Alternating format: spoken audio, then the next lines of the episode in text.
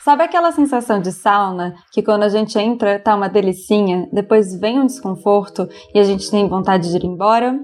Fazer terapia também é assim, mas no final faz um bem danado. E nesse clima a gente leva o divã pra sauna, onde a gente bate um papo respondendo inquietudes que vocês mandam pra gente, sempre com o olhar clínico da psicologia. Eu sou Luísa Franco, psicóloga. E eu sou Tainá Lobo, psicóloga, e nós somos o Clube Sentimental. Nós somos um espaço para mergulhos sentimentais nas águas da psicologia com base em evidências científicas, com o intuito de desmistificar a saúde mental e trazê-la para um lugar mais acessível. Você pode acompanhar nossos conteúdos no arroba Clube Sentimental no Instagram. O tema hoje é Síndrome de Burnout. Então já cata sua toalha, o spray de eucalipto, que a temperatura é por nossa conta. Você tem ficado para baixo aos domingos pensando que tem que ir trabalhar na segunda-feira? O trabalho tem sido fonte estressora e gerado sintomas de ansiedade? É estranho, porque por mais que você goste do seu ofício, ultimamente tem achado tudo um pouco sem sentido e a sensação de cansaço é contínua? Fique atento aos sinais. Você pode estar desenvolvendo um quadro da síndrome de burnout. O excesso de trabalho pode levar a alterações no funcionamento do seu cérebro. Isso porque pesquisas mostram que nessa síndrome a amígdala pode aumentar de tamanho e o nosso córtex pré-frontal e nosso sistema de recompensa são diretamente afetados quando não conseguimos dosar nossa relação com o trabalho. Em outras palavras, se instaura um processo inflamatório no nosso cérebro, na tentativa de equilibrar a ausência de prazer. Isso para enaltecer como a mente e o cérebro são separadas por questões apenas didáticas, e entender que o pensamento também é biológico. Os sintomas entre depressão e o burnout são muito parecidos, o que pode até levar a uma confusão no diagnóstico. A falta de motivação está instaurada em ambos os casos. Contudo, a pessoa que tem burnout sabe que tais mudanças negativas estão associadas ao trabalho. E aqui é importante ressaltar que o trabalho doméstico também pode levar à exaustão. Toda sobrecarga flerta com burnout. Além disso, a despersonalização está continuamente presente no quadro. A despersonalização é uma sensação como se você estivesse afastado de si mesmo, como se você só estivesse se observando no mundo e não estivesse de fato com você. Há uma desconexão. Sabe aquela expressão só estou de corpo presente? É bem por aí. Importante entender que a causa é ambiental e que muitas vezes dá vontade de falar: larga esse emprego. Mas sabemos que a crise econômica é até um agravante para aumento nas horas de trabalho e que nem sempre mudar de trabalho é a saída. E como equalizar a relação com o trabalho e promover uma relação mais saudável com ele? É disso que a gente fala hoje. O principal sintoma do burnout também chamado de síndrome do esgotamento profissional, é a sensação de esgotamento físico e emocional, que se reflete em agressividade, isolamento, mudanças bruscas no humor, irritabilidade, alterações no sono, sentimento de incapacidade ou inferioridade, falta de motivação, criatividade e pessimismo. Porém, tem as manifestações físicas também, tornando o ciclo do burnout, além de muito sofrido, paralisante e gerando as consequências de afastamento do trabalho, como, por exemplo, enxaqueca, cansaço constante, palpitações, pressão alta, dores musculares, crises de asma e distúrbios gastrointestinais. Muitas pessoas não buscam ajuda por não saberem ou por não conseguirem identificar o que está acontecendo, sem falar na naturalização do sofrimento no trabalho como se fosse algo medidor de produtividade, a tal romantização do sacrifício profissional. A síndrome se manifesta especialmente em pessoas cuja profissão exige envolvimento interpessoal direto e intenso. Profissionais das áreas de educação, saúde, assistência social, recursos humanos, agentes penitenciários, bombeiros, policiais e mulheres que enfrentam dupla jornada correm risco maior de desenvolver o transtorno. Um em cada três brasileiros sofrem ou já sofreram de burnout, de acordo com os dados de prevalência, e sim, as mulheres são as mais afetadas. Hoje a Sana tem uma visita ilustre. Vamos conversar com a Mariana Lobo. Ela está aqui para dividir com a gente a experiência dela com burnout e mostrar que não é tão difícil assim cair nesse buraco da exaustão mental. Se apresenta para a gente, Mar. Oi, galera. é, bom, eu sou a Mariana Lobo, Má Lobo, como a maioria das pessoas me chamam. Tenho 35 anos, é, eu sou uma profunda amante do carnaval. Eu tenho um filho de 4 anos que chama Heitor. Estou junto há 14 anos com, com meu marido, Brian. E eu sou publicitária.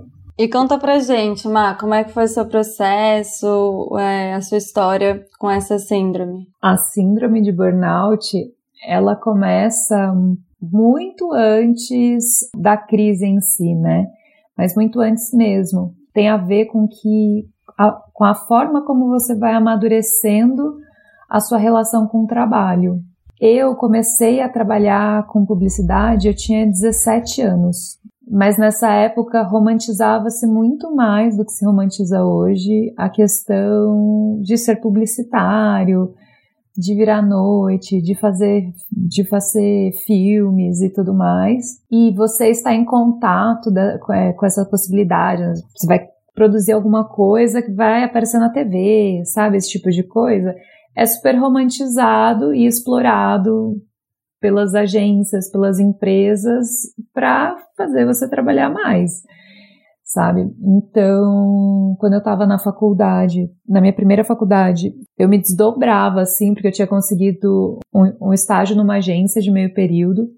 E eu fazia estágio de meio período na faculdade para ter bolsa fazia faculdade à noite e eu ainda ajudava meu pai com a contabilidade do prédio que ele era que ele era síndico. Mas eu lembro de acordar super cedo, pegar o carro, levar minha irmã na escola e como era do lado da faculdade, esperar abrir a, a faculdade para começar a fazer o estágio às oito da, no, às 8 da manhã, para daí, tipo, meio-dia sair, almoçar, e uma e meia entrar no outro trabalho e trabalhar tipo até às sete e sair é, sair da agência com aquela sensação de que ai meu Deus eu não dei conta de fazer tudo que eu tinha para fazer hoje mesmo tendo trabalhado muito. Ir para faculdade estudar para no dia seguinte começar tudo de novo eu percebi assim, né, depois que isso foi se agravando com o tempo, sabe? Depois eu vim trabalhar em São Paulo, enfim, trabalhar, trabalhar em, nas agências daqui de São Paulo. E eu vindo do interior, é, tipo, as agências usam muito assim, ah, te dê a chance de vir para cá, trabalhar com o que é legal e tudo mais. Eu, eu sentia muito assim, nossa, tenho que fazer por merecer estar tá aqui, porque a galera, na, na minha época, tinha tipo, lista de gente disponível para trabalhar de graça nessas agências, entendeu? Só por ter a experiência. Quando eu consegui meu primeiro emprego é, nesse tipo de agência, eu estava tava trabalhando numa agência do interior, mas que, enfim, por motivos lá de contrato, eles tinham uma sede em São Paulo, então eu, acabava, eu acabei me mudando para São Paulo e, e vim para coordenar essa sede de São Paulo. E eu já tava, assim, ganhando bem dentro da profissão, sabe? Assim, tipo, o dono da agência confiava em mim, é, coordenava a sede dele em São Paulo. Então, eu tava ganhando bem e tudo mais. Quando eu consegui essa vaga nessa, nessa outra agência, eu, le, eu lembro até hoje, assim, que, tipo, o, o, o cara, eu queria muito trabalhar nessa agência, eu queria ter muito, muita experiência, enfim.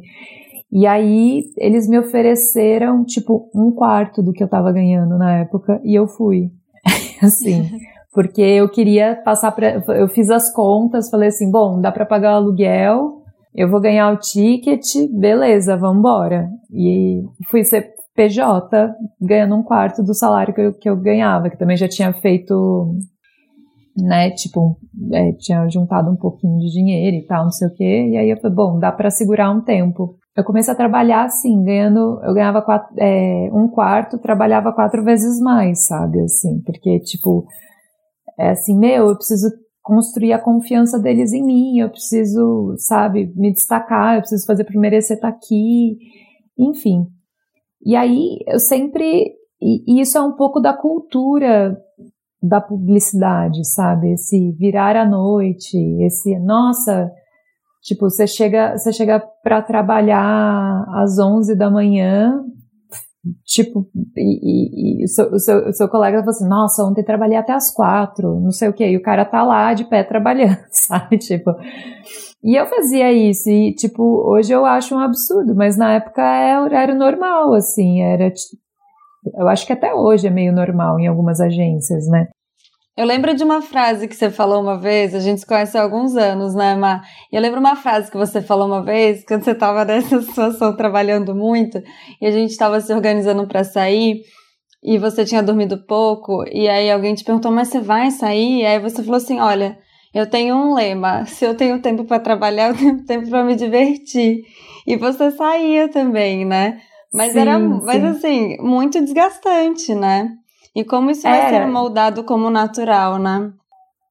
Não, era, era, o lema era assim, meu, se eu tô cansada, mas eu posso trabalhar, eu também posso me divertir cansada, era, meu, era meu lema. e, tipo, ia pra balada e boa, assim, tipo, ficava, é, virava a noite, segunda, terça, quarta, quinta, sexta, no sábado, acabada. Não, vamos aí, vamos aí. Tipo, eu não quero ficar em casa, mas isso também tem a ver com a juventude, né? Uhum. Depois vai passando um pouco da energia, assim.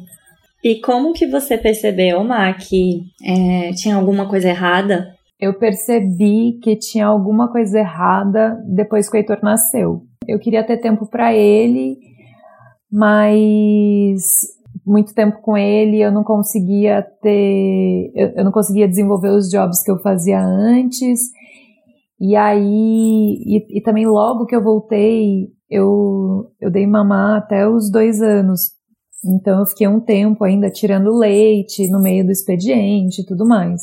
Mas, tipo, para mim foi muito difícil. E aí, né, né, nesse momento, eu acho que deu um clique e falou assim: Poxa, essa conta não tá fechando mais, sabe? Eu fui levando como, como dava, assim, durante um ano e meio.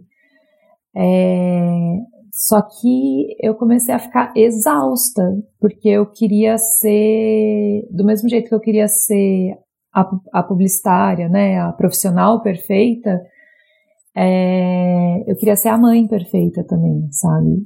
Mas nessa época eu tinha muito claro para mim, assim, que a minha personalidade passava pela minha profissão é, a construção da minha personalidade e que eu não eu não ia gostar da mulher que eu ia me tornar se eu parasse de trabalhar, sabe?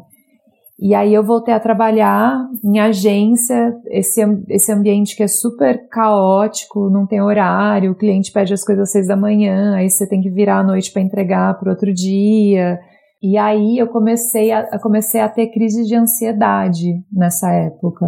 Crise de ansiedade bem forte, assim, eu comecei a ficar muito ansiosa, porque eu queria estar tá fazendo bem, eu não conseguia e tudo mais. E aí o meu marido chegou para mim e falou assim: Meu, não, não tá rolando, assim. E, tipo, a gente precisa de você aqui, ou, cara, avisa que a gente não vai mais contar com você, porque não tem condição, sabe? E aí eu falei assim, cara, eu preciso sair desse ambiente, porque eu preciso ou sair para meio que salvar a minha família, ou eu preciso sair para brigar pela guarda. É tipo um ou outro, sabe? assim, eu preciso sair dessa situação. Eu, daí eu arrumei outro emprego, é, saí de agência, fui para uma empresa, uma empresa que estava crescendo, uma empresa que não tinha mais tamanho, mas se dizia startup, sabe? Ah, tem uma empresa cultura de startup que é que tipo basicamente é a mesma cultura de agência que se resume a ter uma mesa de ping pong lá, um pambolim, cerveja, cerveja disponível e ah, as pessoas vão ficar felizes de trabalhar aqui, a gente tem um ambiente jovem, inovador, você faz o que você quiser. E eu lembro muito dessa questão de fadiga, assim, gente, eu não tô aguentando, mas eu tenho que continuar, vou continuar, mas eu, eu, eu não aguento continuar, mas eu tô, eu tô continuando, sabe? Uhum. E aí eu emendei com esse outro, com esse outro trabalho, nem tive férias, nem nada. Então, eu saí de uma licença maternidade, fiquei um ano e meio trabalhando e emendei em outro trabalho e aí eu comecei a trabalhar nesse lugar e eu fiquei um ano e meio trabalhando lá. E eu brinco que eu fiquei, que eu fiquei assim, seis meses entendendo onde eu estava, seis meses é, elaborando que eu queria que eu queria sair e seis meses tentando sair do lugar, assim, tipo, é, eu, eu em estágio de tempo defino esse período período assim. E aí na, na entrevista de emprego me perguntaram por que, que eu tava, por que, que eu queria ir para lá. Eu falei assim, olha, eu quero ir porque eu quero ir para um lugar mais tranquilo, eu quero continuar desenvolvendo um trabalho legal, mas eu quero trabalhar num ambiente que eu tenha mais rotina, mais horário, que eu consiga sair para acompanhar a vida do meu filho e tudo mais. E a galera, ah, então vem, isso vai ser muito legal. Então, assim, a forma como utilizaram para me convencer para ir para esse emprego era, era assim: estamos salvando sua vida, vem, a gente tá te dando essa chance, olha que legal. E eu fui e, tipo, acreditei na proposta. E quando eu cheguei lá, tipo, é uma cilada bina, sabe? e, e eu comecei a ser assediada moralmente, assim. Então, eu tinha, eu tinha um chefe que não importava o que eu fizesse, ele não estaria satisfeito, assim, sabe? Ele. Eu lembro uma vez que a gente ia subir, subir uma campanha, o meu chefe me perguntou assim: que horas isso vai subir? É, aí eu falei assim: ah, acho que até às seis está no ar. Aí quando foi. E ele sentava do meu lado, assim. 15 para 6, ele virou pra minha cara assim: ó, estou dando refresh na tela, na, na página, e o, e o vídeo ainda não está aqui. Nossa, dando E assim, na, é, tipo, na frente de todo mundo, sabe? Assim, a, a, além de fazer o assédio moral comigo, rolava um constrangimento, sabe? E eu falei assim, cara, sério que você vai fazer isso? Aí ele falou assim, estou dando refresh. E aí entra é, e aí entra a sua persona que quer ser perfeccionista. Ah, ele tá falando que tá dando refresh, que é 6, ele não que ele quer as 6, eu vou colocar esse vídeo 5 para 6, entendeu? E aí eu, eu ligando pro editor, eu, meu, por favor, me manda o vídeo, eu preciso subir, não sei o quê, papá. E aí eu sei que eu consegui subir o vídeo, sabe? Mas o estresse que foi, sabe, assim, a forma que foi, foi super desrespeitosa, assim. É uma campanha que você olha assim, nossa, que campanha divertida e tal. A maioria dessas campanhas que você vê na TV, na internet e tudo mais, cara, foi construída com lágrimas, suor e sangue, assim, sabe? Tipo, porque, e, e muita e, e muito, muitas horas de terapia, porque fica todo mundo cagado. Da, desculpa, não sei se pode falar palavrão. Pode. pode. pode. Mas aí, falando disso, acho todo que é legal você falar disso, do cabeça. cagado da cabeça, de quais foram os sintomas, assim. Quando que for, foram os temas mais sérios que você falou assim, que você precisou parar, que você chegou no burnout e falou assim, cheguei nesse estado de exaustão que eu não consigo e qual foi o tratamento que você foi procurar, enfim? Eu comecei a ter cada vez mais essa alergia aparecendo no meu olho. E assim, parecia que eu tinha tomado um soco nos dois olhos, sabe? É, eu comecei a ter palpitação, eu comecei a ficar trêmula. Tipo assim, eu nunca fui uma pessoa de tremer e eu, ficava, e, e, e eu ia ficando nervosa, ia ficando trêmula. E, e mais para no final, assim, né? Eu, eu, eu via esse meu chefe vindo, assim, eu, tipo, um pouco antes eu, eu, eu brincava assim, lá vem. E aí eu, tipo, meu, virava pro outro lado, pegava o computador, ia trabalhar distante, assim. Só que chegou uma fase que eu via ele, eu eu entrava num modo de sobrevivência, sabe? Que nem um animal na selva. Sim. Tipo, vou correr, sabe? Que senão eu vou morrer. Era, era meio, era meio isso. Eu falo assim, nossa, eu tava sofrendo assédio moral, mas eu fui elaborar que eu tava sofrendo assédio moral, tipo, um ano depois, sabe? Com muita terapia, com, sabe? É, é, enfim. E quando chega na clínica, Má, acho que é bem isso que você falou. Chega na clínica pela demanda de não tô dando conta, eu sinto o tempo todo que por mais que eu me esforce, eu não chego lá. Essa, essa coisa da irritabilidade que não se sabe de onde vem, crise de choro, acho que crise de choro é Nossa, um grande não. indicativo. Quando eu tava, tipo, eu, porque eu cheguei ao extremo, assim, do burnout, né? Eu, tipo, num, numa quinta-feira tive uma apresentação no trabalho e esse meu chefe começou a, a, me interromper no meio da, da, apresentação e explicar: olha, o que a Mariana tá tentando dizer, não sei o uhum. que. Um mansplaining básico. Básico, né? E aí eu, tipo, só que nessa fase eu já tava assim, já tinha jogado a toalha, sabe? Eu já tava assim, ah, meu, quer apresentar? Apresenta, sabe? Tá tudo bem. E aí eu fui embora pra casa e eu fui, eu fui embora pra casa assim, eu, eu, eu sentia que eu tava quebrada, sabe? Aí no dia seguinte eu fui trabalhar. Eu lembro que, tipo, eu não, eu não tive nem ânimo, assim, de trocar de roupa, sabe? Eu fui com pijama por baixo. Uhum. E assim, gente, eu, tipo, eu tinha mais de 30 anos, sabe? era adolescente. Eu, tipo, não passei maquiagem, fui com o cabelo bagunçado e tal. E aí um cara que trabalhava do meu lado, ele, ele falou assim, Má, você tá bem? Eu falei assim, ah, tipo, mais ou menos, porque eu tava assim, sabe, irritadiça, assim, eu não tava, uhum. Eu não tava conseguindo, eu tava formigando, sabe? Eu, eu falei assim, cara, eu não, eu não tô bem, eu, eu, tipo, eu não tô bem. Aí, ele, daí ele pegou e falou assim, ó, e ele já tava, ele já tava ligado um pouco no, no movimento do que tava acontecendo e tudo mais, ele, olha, baixa esse app aqui, eu lembro que era o Lejongo, sabe? tipo, de, de fazer meditação. meditação. guiada. É.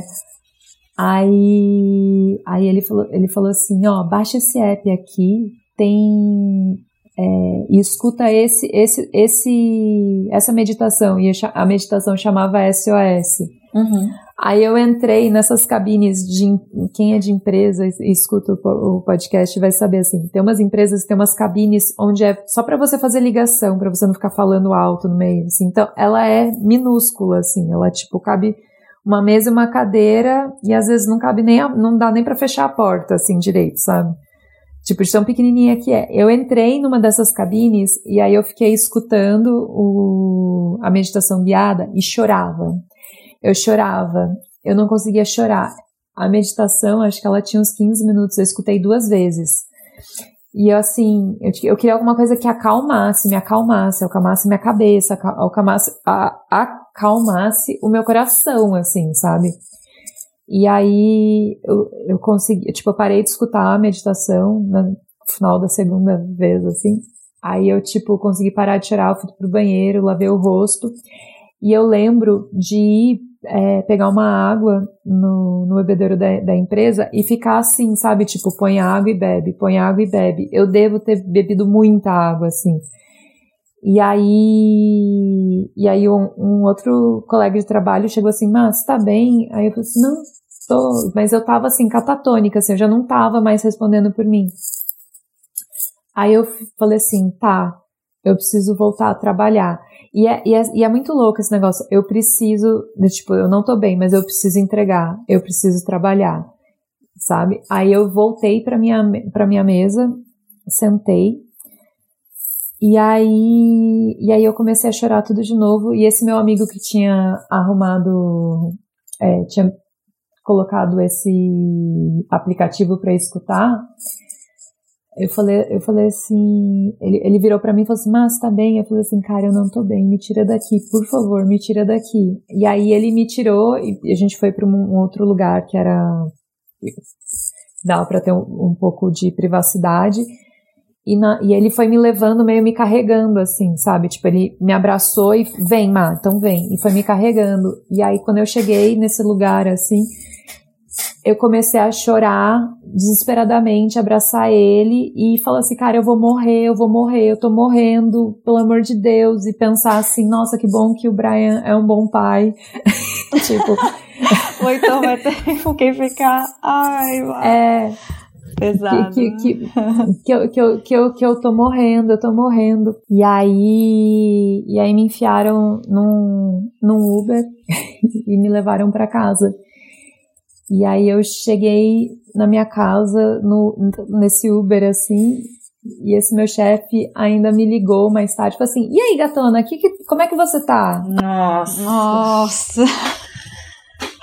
Ai, Nossa, Mac, difícil. Você foi para um pronto socorro? Não, eu fui eu fui para casa. Eu não fui pro pronto socorro, eu fui para casa. Tipo, Acho, acho que me deram um calmante. Um, é, esse, esse, meu amigo me deu algum calmante, alguma coisa assim. Eu tomei esse calmante, fui para casa. E aí eu cheguei, cheguei na casa, lá, cheguei na minha casa e tipo eu fiquei assim deitada 15 dias. Assim, uhum. não conseguia levantar da minha cama, não conseguia fazer nada. E aí e eu, eu só pensava assim, nossa, eu sou muito incompetente, mas eu também não quero, eu, eu não sirvo mais para trabalhar, eu não sei mais fazer isso, tipo, e assim, meu, do que, que eu vou viver, porque, que nem eu falei, minha identidade passava muito pelo meu Sim. trabalho, né? E eu, sério, eu fiquei, e eu, eu sinto assim, que eu levei uma situação até um extremo, eu não, eu não soube parar, eu não soube respeitar, me respeitar. E eu levei uma situação até o extremo que eu, tipo, sei lá, processo inflamatório no cérebro, não sei, uhum. assim. Níveis é... de estresse altíssimos. Aí eu voltei, depois de 15 dias, o, o meu marido falou com a, ter, com a minha terapeuta, eu voltei pra terapia. Aí eu levantava só pra ir na terapia. E eu, eu comecei a fazer terapia duas vezes por semana, assim. Na verdade, no comecinho eu fazia até mais. Acho que é bom a situação de eu tava, crise, né? Eu tava, não, tava numa situação bem crítica, assim, sabe? Uhum. Tipo, imagina, e eu, eu, e assim, cara, eu consegui intera tipo, eu consegui ir pro, eu conseguia ir, ir pro sofá depois de uns dias e ficava lá com eles, sabe? É meio Nossa, isso. Assim. Quanto tempo durou essa sua recuperação?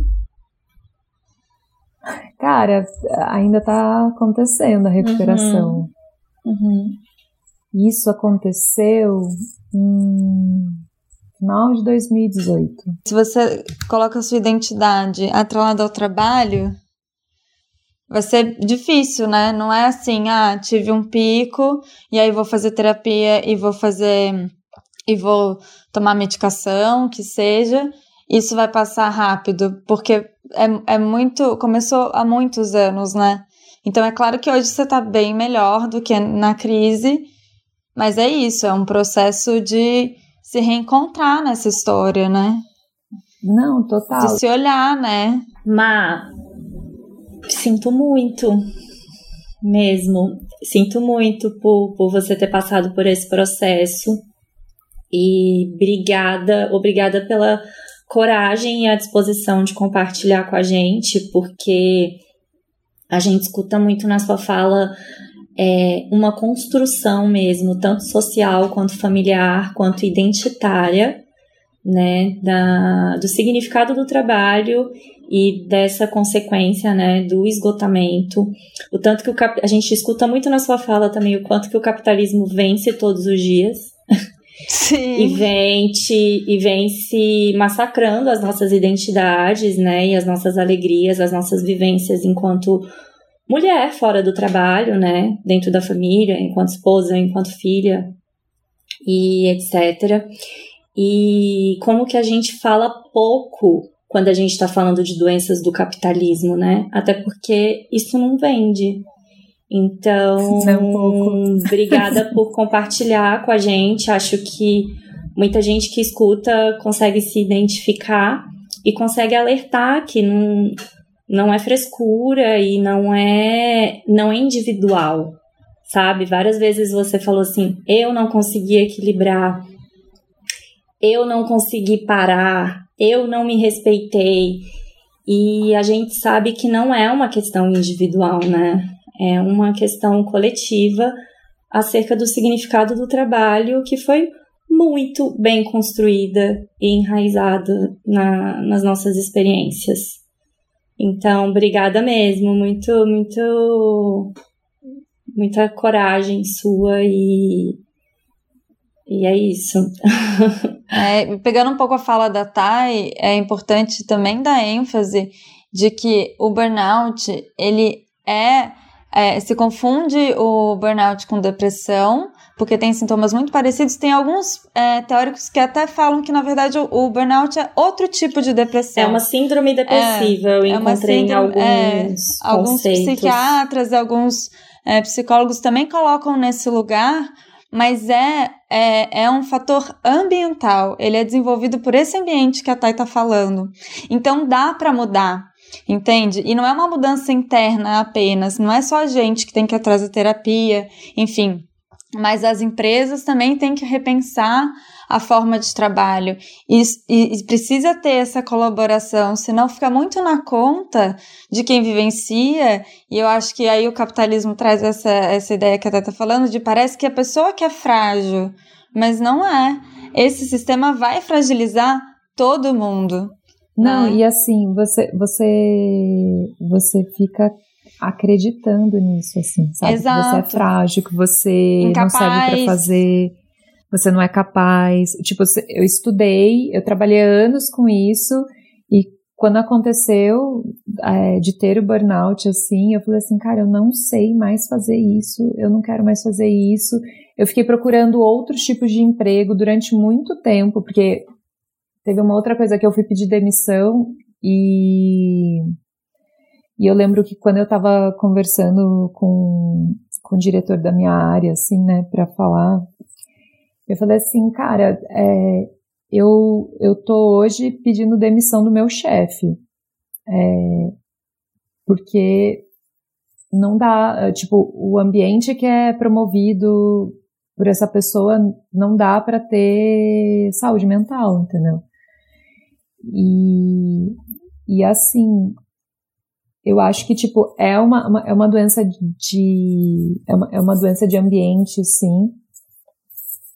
E eu acho que, assim, as pessoas que começam a despertar para esse, cara, isso tá errado, isso tá errado e tudo mais, é, tipo, tentem, tentem é, não chegar ao extremo, sabe? Não conseguir parar antes, porque, assim, olha, é isso. Tem, eu tô dois anos me recuperando e se vocês falassem comigo há 20 dias para fazer, para gravar isso daqui, eu ia falar que eu não conseguia porque eu tava no meio de uma crise, entendeu? No meio da pandemia com uma criança de 4 anos dentro de casa, sabe?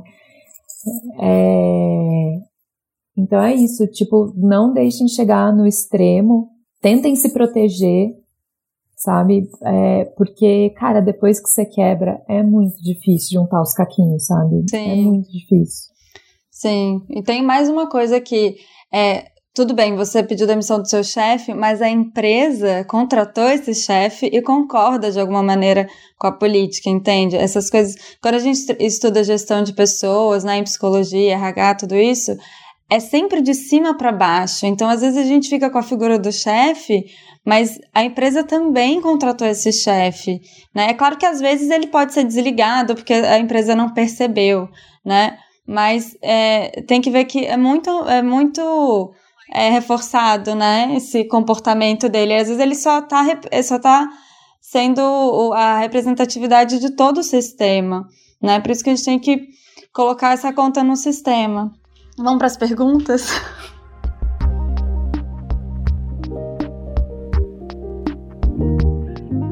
A Má também vai nos ajudar a responder as perguntas enviadas por vocês. Vamos lá? Pergunta número 1. Um. Eu sofri muito com o término de um relacionamento. Decidi me jogar de cabeça na vida profissional. Com isso, deixei minha vida de lado. Nesse meio tempo, fui diagnosticada com burnout, tirei licença do trabalho, faço tratamento com psiquiatra. E aí, como recompensa desse sacrifício todo, fui promovida, mas nem fiquei feliz, não senti nada. Na verdade, eu senti um vazio ao perceber o tanto que me perdi nesse processo. Parei de fazer as coisas que eu gostava. Estou mais relaxada no trabalho, mas ainda sinto como se minha vida estivesse pausada, uma desconexão. Como faço para recuperar quem eu sou e me identificar com a imagem que eu vejo no espelho? Obrigada por tratarem de um tema tão importante. Similaridades, né, Má, com, com o seu relato. Não foi você, né, que mandou essa pergunta pra gente. Não, não foi. Não foi. Até porque tem um, um fim de relacionamento lá no início também, né? É, é, eu acho que ela pegou uma estratégia que às vezes a gente faz mesmo, né? Tem um problema em uma área da vida e tenta resolver em outra né? É, que não necessariamente é ruim, mas na verdade só está tirando foco e você não resolveu o primeiro problema, né? Então, acho que pode ter uma funcionalidade inicial de tirar o foco, mas a gente tem que olhar é, a dificuldade de vo voltar na resolução né, da vida afetiva e como isso levou para um extremo, né? Porque você está tentando resolver uma coisa em outro lugar e vai para um extremo muito grande. Provavelmente ela também já tinha uma relação um pouco nociva com o trabalho, isso foi intensificado por esse processo, né? É, ela fala uma frase que, que já aconteceu comigo e que eu me identifiquei muito, que ela fala assim: "E aí, como recompensa desse sacrifício, eu fui promovida". Teve uma vez que eu estava passando por um processo também muito difícil no trabalho de esgotamento, quando eu ainda tinha um, um trabalho na saúde pública que eu antes da clínica. E, e aí eu fui conversar com o meu chefe, o que é muito difícil, né? Quando a gente precisa conversar com os nossos superiores acerca do, do da sobrecarga de trabalho. E aí ele virou para mim e falou: é, Mas você trabalha muito bem, e, e aí você me desculpa se eu tô fazendo isso, mas é que a recompensa para quem trabalha bem é mais trabalho. eu queria mandar ele pra, né? Sim. pra, pra aquele lugar, eu... mas assim, é, Olha essa romantização, né? A recompensa para quem trabalha muito é mais trabalho. Vai pra merda. Uhum. É muito comum, né, a gente ver isso. A gente pega um monte de paciente quando vê que é muito engajado no trabalho e tá nessa sobrecarga. Muita gente tem dificuldade de fazer isso que você fez, tá? De colocar um limite, de falar, não, peraí, eu não dou conta disso né? É, então, primeiro você já foi corajosa, né? Você já deu um passo. O segundo não é porque eu vou falar isso que o chefe vai receber de uma forma que eu espero, né? E, e, e, como lidar com isso, porque dá vontade de jogar o chefe pela janela, né? Porque ele tá sendo muito desrespeitoso, né? Você tá falando que tá sofrendo, ele não se importa, ele se importa com o resultado, né? Ele não tá preocupado com você, ele quer saber do resultado que você tá mostrando, né?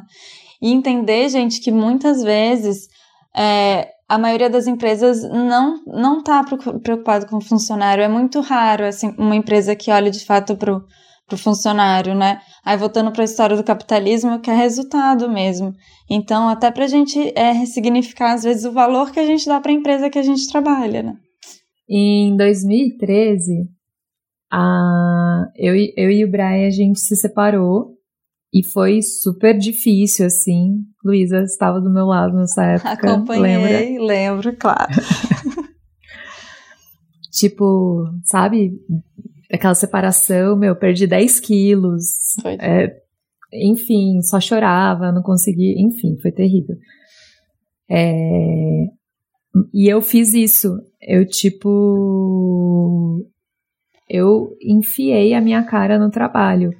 Eu lembro até hoje que o que ele, a pessoa não era nem meu, né, não era nem meu chefe assim. E um dia eu tava trabalhando até mais tarde, porque assim, simplesmente eu não tinha o que fazer da vida, não tinha, sabe, lugar para voltar. E aí eu tava lá adiantando umas coisas, e aí e aí essa pessoa, ele, é, ela virou e falou assim: "Nossa, você tá aí e tal, não sei o quê". Eu falei assim: "Ah, meu, tô Ele, ah, meu, tipo, putz, que difícil aí que você tá passando, mas, cara, precisando. Eu lembro disso com dor, tá? Precisando, me fala. É o que você precisar, me fala. Aí eu virei. Esse cara é meu amigo hoje. Eu falei assim: ah, Fulano, só me dá mais trabalho. Eu preciso preencher minha vida, me dá trabalho. Aí ele, sério, é isso que você quer? Depois assim, você topa ter mais trabalho? Eu falei assim, topo. E aí ele me deu mais trabalho, assim, eu vivia para trabalhar que literalmente depois a gente teve que fazer um projeto, a gente se mudou de cidade, ficou trabalhando todo mundo junto na mesma casa, sabe? Era uma coisa doida que não tinha limite do trabalho, assim. É... Ainda bem essa experiência acabou. Mas olha. E aí eu, vou, ah. eu voltei, abandonei, tipo, voltei um, um pouco de repulsa do trabalho nessa época. E aí, enfim, é, consegui me abrir de novo para relacionamentos e tudo mais. E daí, depois, mais tarde, aí o Brand acabou voltando. Mas, mas foi, foi bem intenso, uhum. assim. Mas olha, e eu me reconheço nessa pergunta é, total. Então, corrigindo, até assim, corrigindo a sua fala, como é, psicóloga, que você falou assim, eu não tinha para onde ir.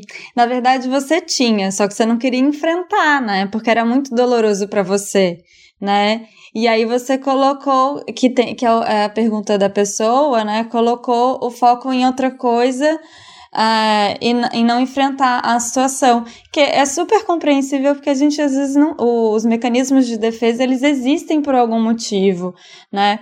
Mas aí a gente é, tem que repensar se isso é um contínuo, né? Se você está muito tempo nesse mecanismo de defesa, ele está começando a ser prejudicial, que foi o que aconteceu com a pessoa que mandou é, a pergunta. E ela falou que faz acompanhamento psiquiátrico, eu não sei se ela faz psicoterapia.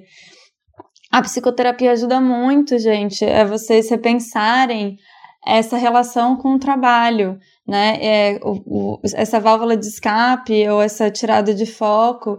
E aí, num segundo momento, você trabalhar a questão amorosa, né? Que, que foi o, o, o que estabeleceu isso, né? Essa dificuldade de, é, de, de olhar para a relação amorosa.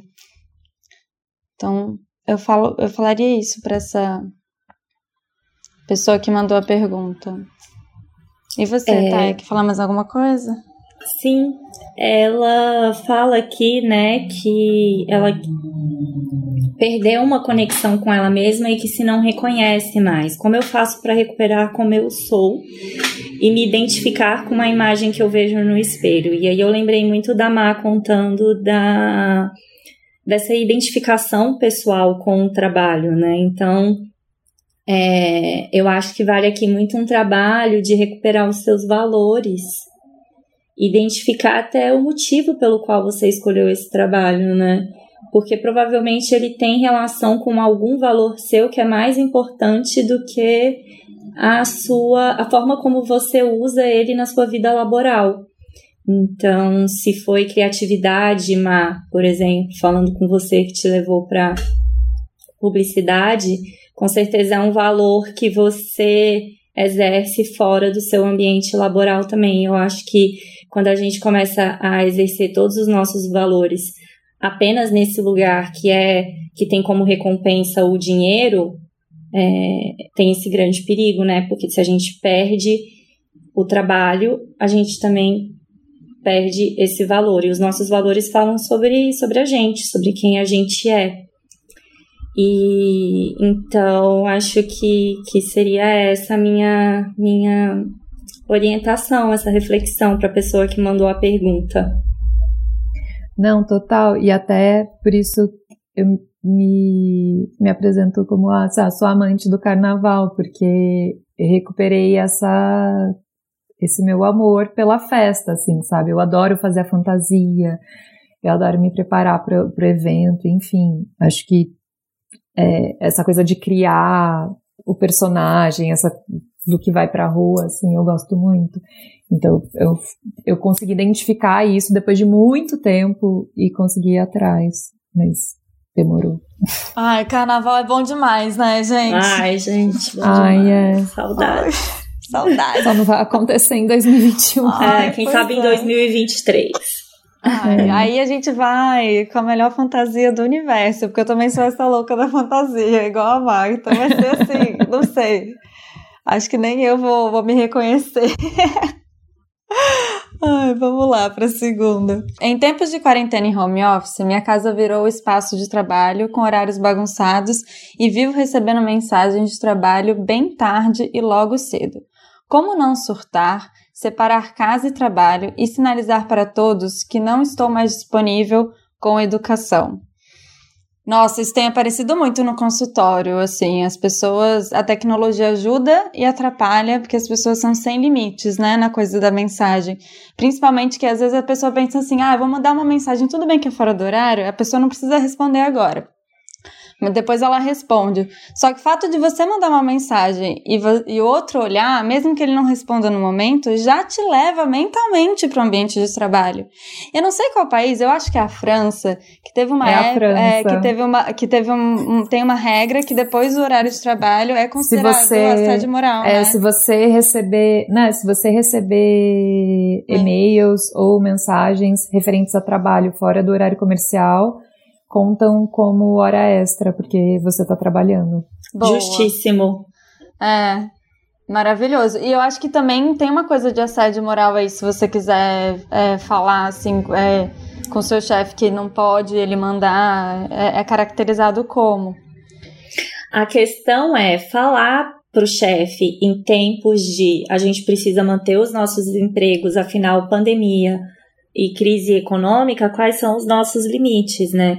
E eu acho que talvez falar para o chefe seja algo que exista esse risco. Então, eu pensaria numa, numa estratégia de você colocar os limites, ainda que o outro não esteja colocando. Então, de você ter hora para até visualizar essas mensagens. Eu sei que no, no, no início vai ser difícil, vai ficar aquela coisa, ai meu Deus, eu vi que tem mensagem, eu vi a notificação. E você que tentar colocar. Ou então tirar também, né? Desculpa, Thay. Perdão. Sim, sim. É, Pode falar.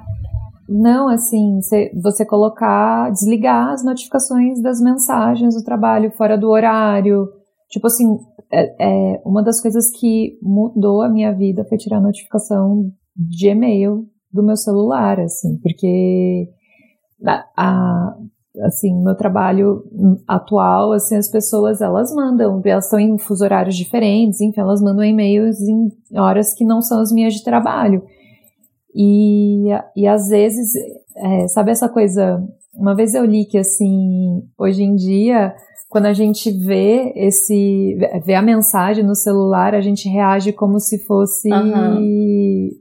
essa, essa questão do instinto de sobrevivência, assim, como se você tivesse que é, a gente ativa é, nosso é, sistema de alerta, igual como se estivesse vendo um, um animal leão, né? predador. Né? Exatamente. Nossa, é. E aí, tipo, seu corpo ele entra, é, quimicamente seu corpo ele entra nesse estágio de tipo, cara, eu vou correr ou eu vou atacar? Sim. É. e aí, e aí, tipo, eu acho, eu acho que assim, esse lance de desligar, e aí assim, ah, eu não, não sei o quanto também ela, é, se ela só recebe as mensagens ou o quanto ela é cobrada por, re, por responder as mensagens fora do horário. Mas porque às vezes a gente recebe as mensagens, mas é só alguém que fala, fala mandando a mensagem assim: ah, é, pode me responder amanhã, mas ó, oh, não sei o quê. É porque a pessoa é folgada, mas. Tipo, não necessariamente precisa dar resposta ali naquele momento. Se ela se ela colocar como desligar essas notificações talvez possa ser uma ajuda para lá. Ah, eu não vi a sua pergunta porque eu estava fora do horário de trabalho, estou respondendo agora. Essa Sim. é a resposta. Então, Mas Sim. sabe que eu desliguei as notificações é, por completo do meu celular? Isso eu também, eu não um... tenho notificação há muitos anos. Nunca achei, eu sempre achei um absurdo a pessoa te mandar uma mensagem. Sabe quando a pessoa cobra é, ah, é, você viu minha mensagem? O meu dá pra ver que tá visualizado. Você viu minha mensagem? Tá, eu vi, mas eu não tenho que responder só porque eu vi, né? Tem isso. Eu tirei também, meu celular tem uh, tem alguns anos que não tem notificação de nada, de nada, de nada, de nada. Só de ligação. Você também tirou de tudo, tá? Eu tirei, eu tirei as notificações do meu celular há um tempo e eu tenho muito pensado sobre, sobre essa reflexão do o, o WhatsApp, né? Acho que colocou para gente uma disponibilidade que exige da gente um tempo, que é um tempo que a gente não tem. Então, é, a gente aumentou muito a nossa frequência de conexões com as pessoas a partir do momento em que a gente tem um canal direto ali de disponibilidade 24 horas por dia. O que, na teoria, é, a gente poderia controlar, né, se a gente conseguisse desse jeito. Tipo, ah, eu vou ver quando eu quiser, eu vou responder quando eu quiser. Mas a verdade é que é, saber que ali naquele aparelho tem algumas pessoas falando comigo e que eu ainda não respondi, me desperta uma curiosidade ou uma ansiedade, né, que são próprias dessa, dessa tecnologia e que a gente não precisa. Então, até para começar a trabalhar é, a minha ânsia de disponibilidade, eu entendi que tirar as notificações, ia começar a me educar e educar os outros em relação a, a essa frequência de contato. Então eu acho que realmente assim é, é, é muito difícil sinalizar para as pessoas, como fala na pergunta, né, que não estou mais disponível com educação, porque sabe-se lá como é que a pessoa vai vai não, receber, e, né? E, e assim, é, cara, principalmente no ambiente de trabalho, é, é, é, isso, assim, ah, quem trabalha melhor ganha, é, a recompensa é trabalho, mais ganhar trabalho. mais trabalho. A máxima do bonzinho só se ferra também acontece, porque se você faz assim, ah, tá bom, vou fazer, eu vou dar um jeito, ah, não sei o que, as pessoas vão sempre vir pedir para você. E, tipo, tem a hora que você tem que, cara, impor seus limites e falar assim, não, sabe? Não, eu não vou responder, ou, ah, eu não vi. E, tipo, da terceira ou quarta vez que a pessoa fizer isso e você não responder, ela vai entender, poxa, sabe? É tipo meio que educar por. Sim. Como que é o nome disso? É, isso é terapia comportamental pura. Quando, gente, quando você tá falando, é. só tô pensando em caixa de Skinner, que se você. Tô, é, se a pessoa que mandou a pergunta tá. É, sempre foi disponível se ela mudar o comportamento, como a gente está falando aqui, entenda que do outro lado, a pessoa do outro lado vai aumentar a frequência de comportamento. Então, pode ser que aumente o número de mensagens e aumente o número de solicitações porque ela não está respondendo imediatamente. Mas entenda que respira fundo, não, não ceda, que com o tempo o outro lado vai diminuir a frequência. Isso é, sabe criança que tá que tá no que fazendo que manha, fazendo manha, que dá chilique no shopping, que o pai sempre vai comprar alguma coisa e aí o pai decide ou a mãe decide não, hoje a gente não vai comprar nada. Essa criança vai espernear igual uma louca. Vai mesmo.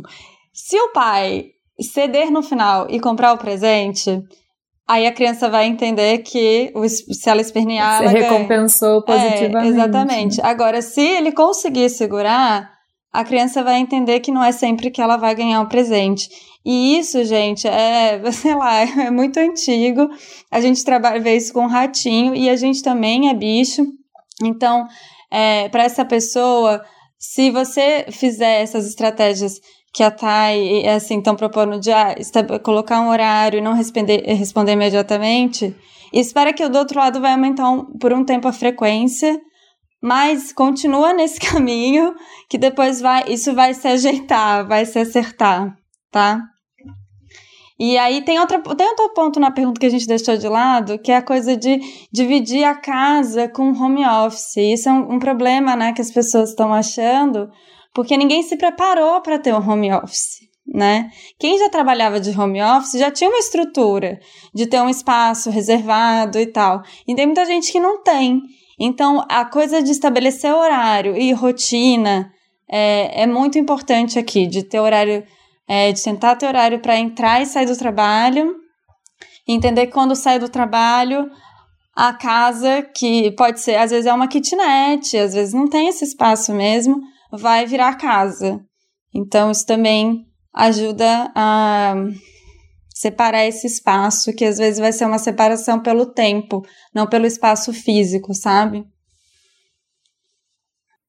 Cara, para mim, home office foi super importante separar, assim, olha, esse espaço da mesa é meu, o meu computador fica aqui, porque eu tava num rolê muito assim, no começo da pandemia, daqui a pouco a gente vai sair, eu não tinha cadeira, eu almoçava, é, é, é, tipo assim, eu trabalhava, aí eu fechava o computador, colocava de lado e abria a toalha, almoçava, fechava a toalha, pegava o computador, abria, aí de fato pegar e delimitar esses espaços assim é, e tempo são super importantes para a gente conseguir né ter ter uma sanidade mental melhor dentro de casa no Sim. mesmo ambiente eu eu passei por uma experiência agora de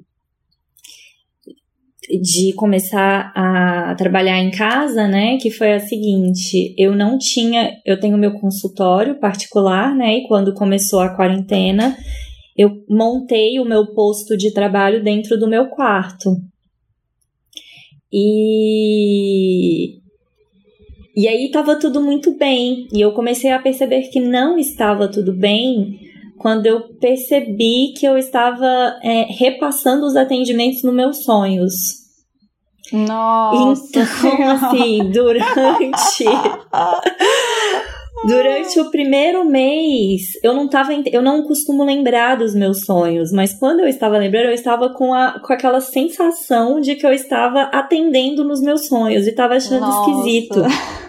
E aí depois eu, tem, tem muito uma questão dos sonhos na quarentena, né? Acho que as pessoas têm contado que os sonhos têm ficado mais vívido, porque eu acho que a gente tem silenciado mais também. Uhum. É, e aí eu comecei a perceber que eu estava sonhando com, com, com os meus atendimentos. Então eu entendi que, de certa forma, eu estava me sentindo invadida pelo meu trabalho no meu espaço, que deveria ser o meu espaço de descanso.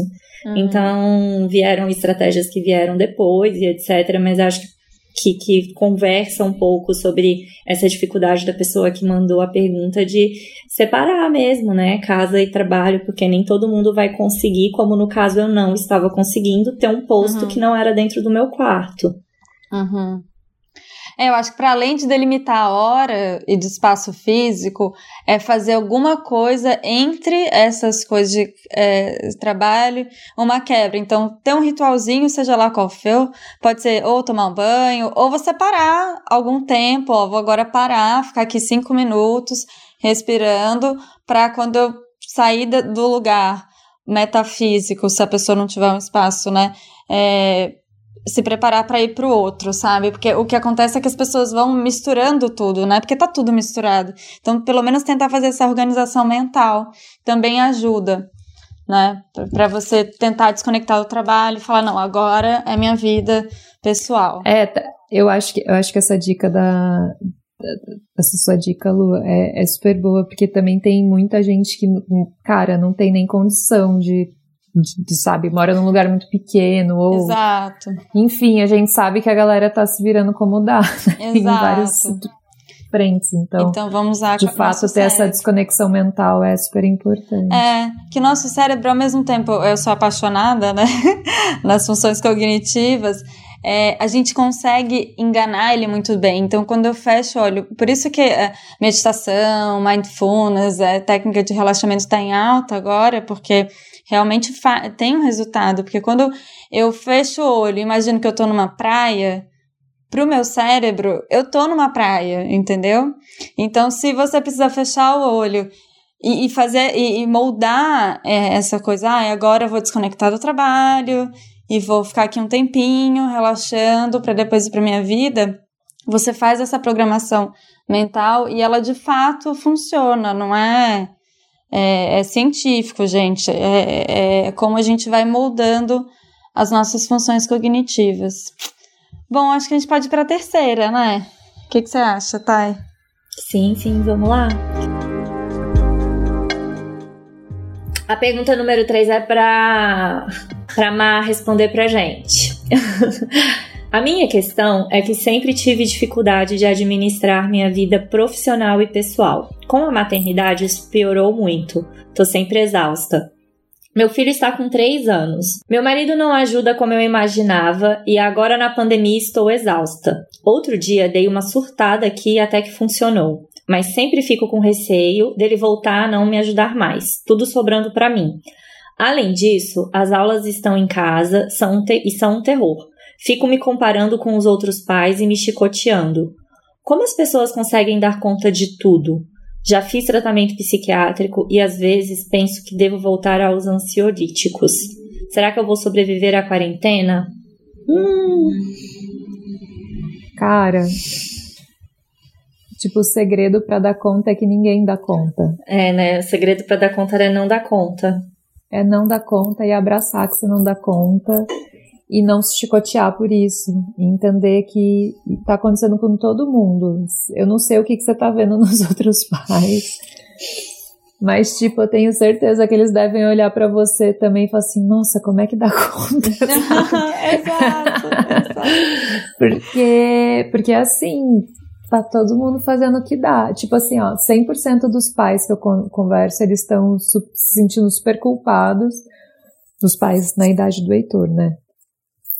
Estão se sentindo super culpados porque a maioria trabalha e a criança fica ali umas sete horas, umas seis, sete horas por dia na TV. E, cara, não tem o que fazer. Eu era contra a TV até a pandemia. E, tipo, o Heitor assistia 20 minutos por dia, sabe? Um episódio de qualquer coisa. Hoje ele passa o dia, chega uma hora que ele não aguenta mais estar na TV, ele desliga, mas é o único jeito que a gente tem de trabalhar. É, e eu e assim, eu no, no, caso eu fui me informar se tinha algum problema e tal. Assim, ele está elaborando com o que ele está assistindo na TV. Então eu tô, então tá bom, por enquanto tá bom. E, e é, é, isso que é esperado mesmo da, da, da idade dele, que ele elabore com o que ele vai ter no de insumo. E, cara, dividir, dividir. Assim, não tem como, tá todo mundo no mesmo barco. Se não for, se você não dividir as tarefas, você não vai dar conta. Assim, e é, e é passar a carga mental pro outro, né? Tipo, cara, olha, isso é sua responsabilidade. Se você não comprar água, não vai ter água em casa. Entendeu? E é isso. Porque de outra forma você vai ficar, você não vai fazer a tarefa, mas também vai estar nas suas costas é, prover pelo é, não prover, mas tipo cobrar o outro de fazer o que ele precisa fazer, entendeu? Então, e aí a, aí, aí a carga mental é sua no fim das contas, e aí você não descansa. Então, você tem que conseguir fazer isso. É, confesso que aqui em casa é, muito fácil, porque na verdade o Brian, ele é, sério, belezinha de marido. É, ele é mesmo. Tipo, eu, eu, eu brinco que não é, tipo, que, que, as perguntas ainda são assim, né? Ai, o Brett ajuda? Eu assim, não, ele faz a parte dele. e, é, e, ele faz mesmo, sabe? Ele é um puta pai, ele é um, um um puta dono de casa, sabe? Ele gosta de cuidar da casa e não tem nada de pejorativo nisso, entendeu? Uhum. Então, sei lá, não sei se eu consegui responder. Acho que é isso. é pela identificação de tem uma coisa disso que a gente está falando, dessa coisa da perfeição, que permeou também toda a nossa conversa, né? De responder a esse padrão. Então, entender que a gente vai ser mais ou menos e não tem como ser de outra maneira, senão isso vai causar um, preju um prejuízo de saúde mental, né? Então, vamos deixar de, bem de lado essas comparações, né, com os outros pais, porque é, é, o que a Má falou, assim, acho que eles também devem estar te vendo com essa, né, nesse lugar. É tipo Instagram, né? É, exatamente, exatamente. Eu tenho um caso é, da pessoa tá super mal na, na, família e tudo, bem e tal, e aí alguém falou assim, nossa, vocês são a família perfeita. E aí a pessoa respondeu, que? Como assim? Eu tô brigada com o marido e, e tô surtando no trabalho, mas a foto do Instagram diz que a família é perfeita, né? Isso, nossa, gente, é, é muito, faz muito mal pra cabeça, assim. Né? E, meu, sabe, sabe esse lance que a gente falou da, da, da questão anterior, até de desligar as notificações, eu desliguei as notificações no Instagram, mas eu confesso que, tipo, às vezes eu deleto o app. E assim, aí quando eu quero saber alguma coisa de alguém, tipo, sei lá, acompanhar como é que tá a Luísa na Austrália, sabe? Uhum. Ver como é que estão as pessoas, aí eu reinstalo, mas eu não ligo as, a, as notificações, porque, mas quando eu tô vendo que tá excessivo, eu vou lá e desinstalo de novo, porque eu entendi que um, um dos me mecanismos que me deixam mal é ficar olhando a vida das pessoas e, cara, não é real, entendeu? Uhum. Ninguém, ninguém tem filtro. A vida real não tem filtro, entendeu? Exato. Não tem, não, não tem legenda bonita, não tem ângulo bom, assim. É tipo, todo mundo acorda com remela, sabe? Não, uhum. não tem essa. é, sabe? E, e, e, eu ficava olhando muito pro Instagram, tipo, e cara, assim, rainha do stalker, sabe? Tipo, eu vou, eu, tipo, eu entrei no perfil, eu vou até a última foto, entendeu? eu quero saber quando ela começou a usar. E, tipo, isso não faz bem, isso não faz bem, sabe? Porque daí você começa a, a medir sua vida com a régua do outro e uma régua ilusória. Sim. Sim. Sim, e essa dificuldade que ela colocou de administrar, de administrar a vida profissional e pessoal que ela colocou aqui sempre, eu acho que esse episódio é para dizer que todo mundo tem essa dificuldade. E a gente tem que olhar seriamente para isso, senão você pode sim cair numa síndrome de burnout, que não é difícil por todo esse sistema que a gente vive. Então, é, reconhecer qual é essa dificuldade e pensar sobre ela, como que você vai conseguir é, manejar isso muito importante, assim. E, e aí a gente fala também, é, quando ela fala com a maternidade, isso piorou muito, né? Como que para a mulher a maternidade fica nesse lugar de piorar a saúde mental, né? Isso é muito sério, né? Até teve, teve um. Eu não sei se vocês viram isso, que o número de artigos científicos publicados por mulheres diminuiu na pandemia e dos homens aumentou. Vocês viram essa informação? Não. Uh-uh. Aconteceu isso. O número de artigos científicos de mulheres caiu pela metade e dos homens subiu. Por quê? Porque a mulher está em casa, não consegue sair para publicar, né, para desenvolver a pesquisa ou pensar e não tem um lugar para sentar e elaborar um artigo, porque aí ela fica tudo para casa, né? E o homem, o contrário.